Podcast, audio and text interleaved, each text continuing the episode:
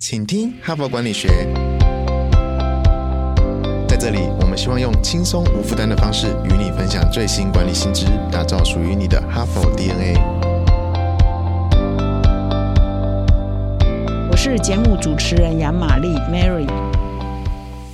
大家好，欢迎来到今天的 Podcast 哈。我们这一整周啊，都在谈这个台湾其他企业界最关心的问题哈，人才的问题哈。所以，我们从企业角度来谈，你怎么样寻找你所需要的人才；也从个人的角度来谈，就是你怎么样变成一个企业更需要的人才哈。那么，这一连四天呢，今天已经是礼拜四了嘛哈。我们这些文章啊，都是一脉相连哈，层层相关啊。那么，昨天呢，我其实分享的是说，其实要如何变成一个具备潜潜力的人才呢？他需要的一个非常重要的要素就是人才是不是具备好奇心呢？哈，那么好奇心到最后呢，其实可以导出说你是不是一个创新的人才？哈，因为其实我们在克劳迪欧的第一天跟第二天我的分享里头就强调说，为什么现在需要具备潜力、具备好奇呢？就是因为我们现在所面对的是一个我们英文字呢是四个单字拼起来这个时代哈，叫 V 哈，V 就是多边哈。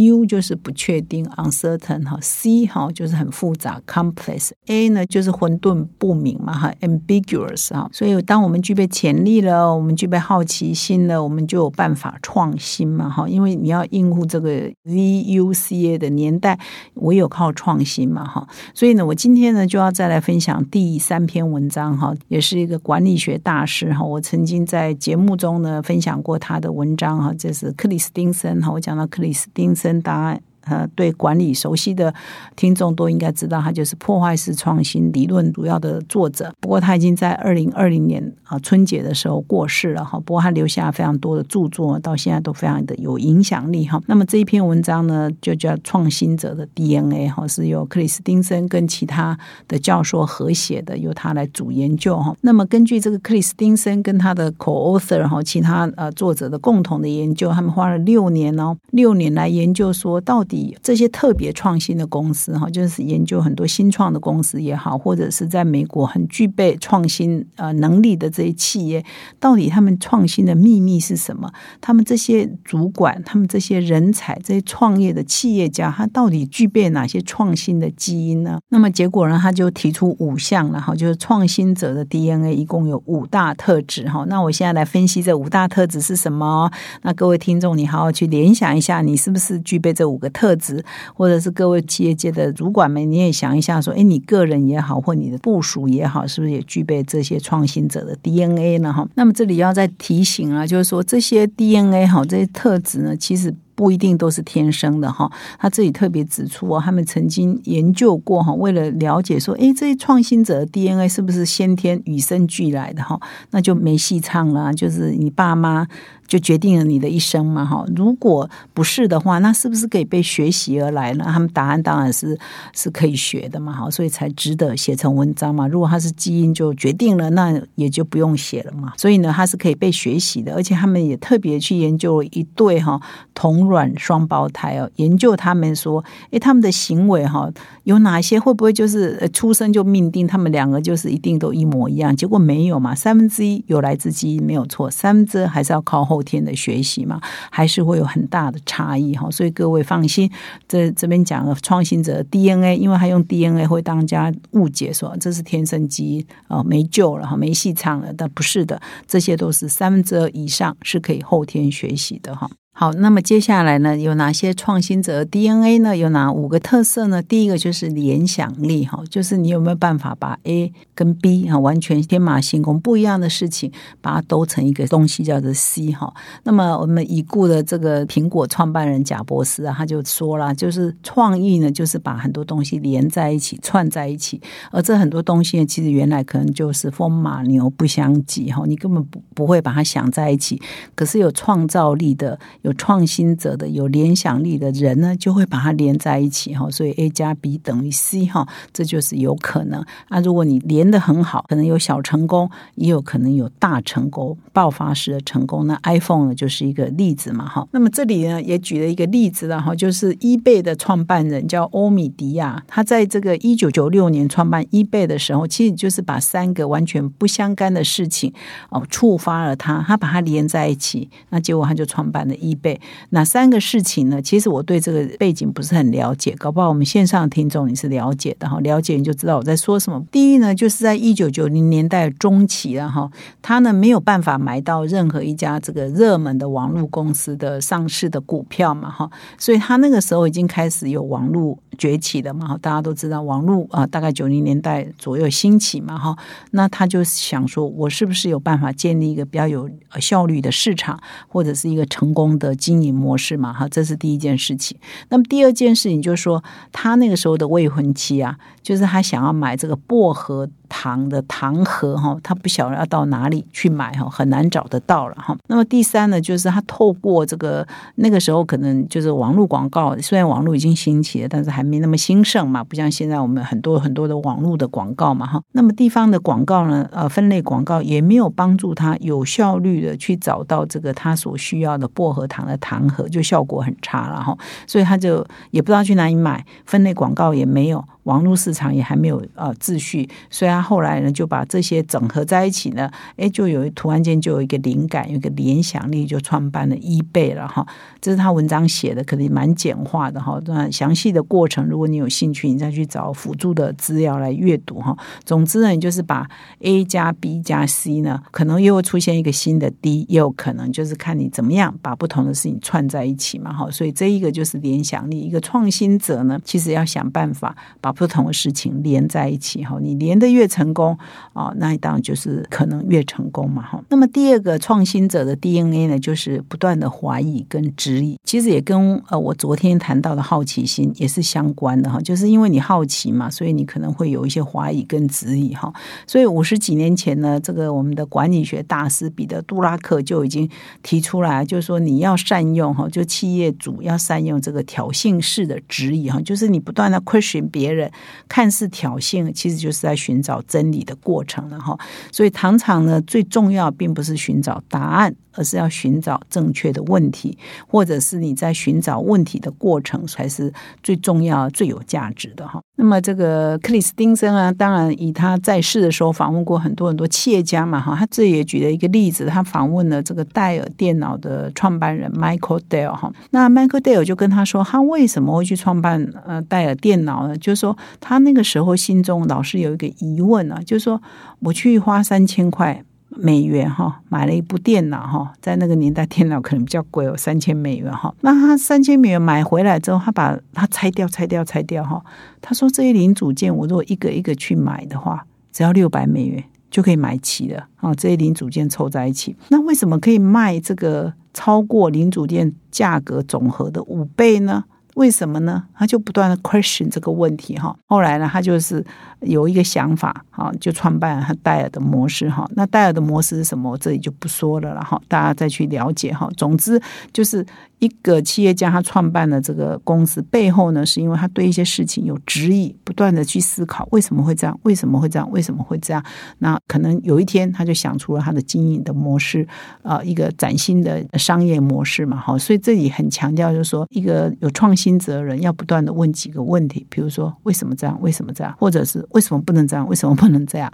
或者是所以呢，所以呢，因为这样，所以呢，所以，所以呢，会怎样？啊，如果怎样又会怎样哈？所以你就对现况提出质疑，对可与不可提出质疑，对方式提出质疑哈，就不断的质疑。或许在这样的过程当中啊，总有一天你会想出一些不一样的作业的模式，呃，那就是一种新的创新嘛。那么第三个创新者的 DNA 呢，就是他们很善于观察，而且喜欢观察哈，表现的就很像人类学家或社会学家一样哈。他这里也举了一个例子哦，比如说很有名的印。度的首富之一啊，叫塔塔哈，塔塔也是一个电信公司，也是汽车公司嘛哈。那大家如果还记得的话，大约在十年前哈，塔塔推出应该是全世界最廉价的车子啊，叫 Nano 哈，只要两千五百美元。换句话说，大概十万台币就有了嘛，哈。那为什么这是在印度的市场，它推出这个这么的红呢？不一定在别的市场可以了哈。比如在美国，可能就太小嘛，这种车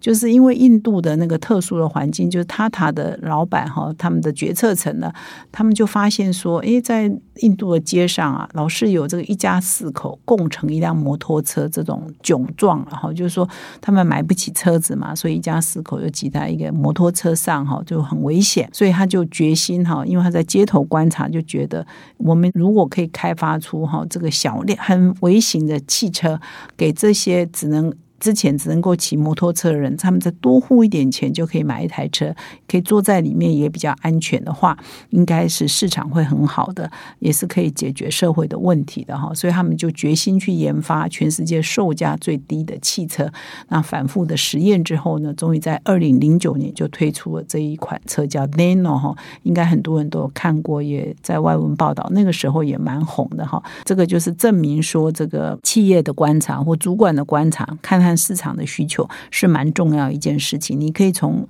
马路想出哈，因为你在看呢，想出未来的一种经营的模式嘛哈。那这边也特别指出哦，就是丰田汽车现任的社长啊，丰田章男，他也很喜欢哦，到处去观察、实地观察，他叫现地现物的哲学哦，就是走在路上想我们公司的未来是什么，那就要用用力看啊，街头的风景啊，街头的文化、消费者的习性啊，从这里呢去反刍你企业的策略跟创新的策略哈，所以观察也是非常重要的。那么第四个创新者必须具备的特质。那就是他勇于实验，换句话说，不怕失败了哈。那这边呢，也举了一个例子，就是阿玛总的创办人贝佐斯，他就觉得他是一个非常不断的挑战、不断的实验的一个例子哈。比如说，他一开始呢，当然也是很创新的嘛，在网络卖书嘛哈。当他卖书成功了之后，嘿，他不会固步自封啊，会一辈子只卖书吗？他开始卖玩具，开始卖电视，开始卖家电，你可以想到的东西，他都可以卖嘛哈。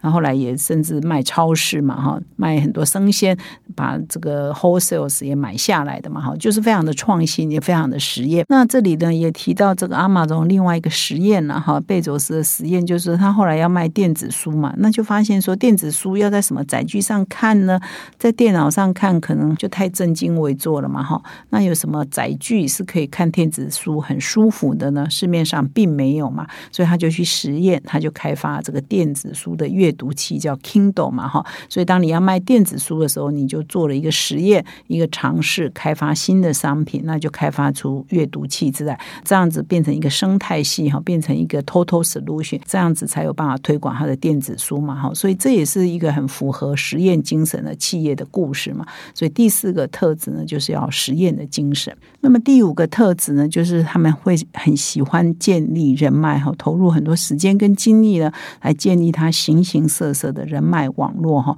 因为人脉网络呢，其实可以有资源嘛。你有时候要做一些事，有些人脉可以给你资源；有些人脉可能就是你的销售做业务的对象；有些人脉呢，可以给你观点，好，可以给你刺激，好，可以当做你咨询的对象哈。所以人脉的好处呢是蛮多的哈。所以这篇文章举了很多很多企业家的例子啊，说明他们怎么建立人脉，以及建立人脉后来对他们的生意、对他们的创新、对他们的研发都扮演什么样的功能哈。简单讲就是。你的人脉呢？如果是各个三教九流、不同层次的人、不同领域的人都有了，当你需要的时候，这些可能都会给你一些刺激。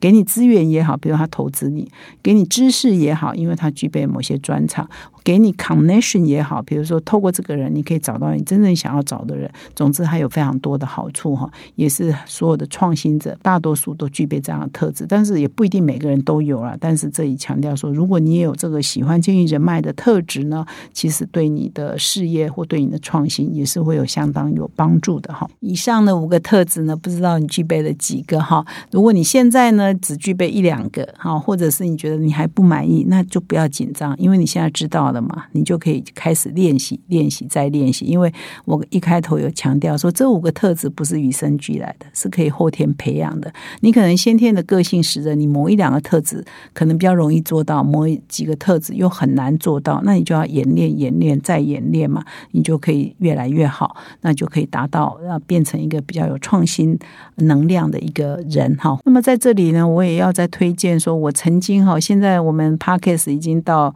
两百多集了嘛，哈，所以我们其实有一些主产哈，有一些好的文章，在过去呢，我都在 Podcast 有推荐过哈，所以我可以推荐各位呢，听完这一集呢，可以回听我们第十四周的第四集哈，十四之四哈，我那时候有一篇文章讲创新的起手式哈，要设定适当的限制哈，就是因为我们今天是谈创新者 DNA 嘛哈，所以如果你要比较完整的有关于创新的文章，你可以再回去回听我十四之。四创新的起手式。那我个人也有分享说，其实我们个人，我刚刚也谈到创新呢，必须要建立人脉啊，多去外面观察。那我曾经也在第十周的第四集哈啊，曾经用我自己的专栏的文章叫做“你出门带几个口袋”哈，这个蛮有趣的一个文章啊。各位听众也可以去回听这一集哈，第十周的第四集哈，也是来跟各位分享说，我们常常出去外面参加活动，跟别人碰面参加。加一些论坛，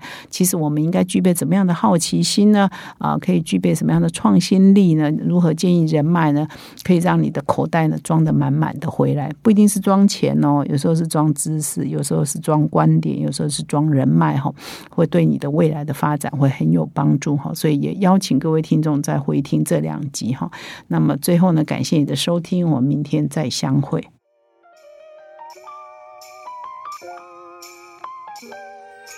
从团队到个人，管理的大小事都是 HBR 的事。现在就上 triple w 打 HBR Taiwan com 订阅数位版，首月只要六十元，让你无限畅读所有文章，向国际大师学习。现在就开始。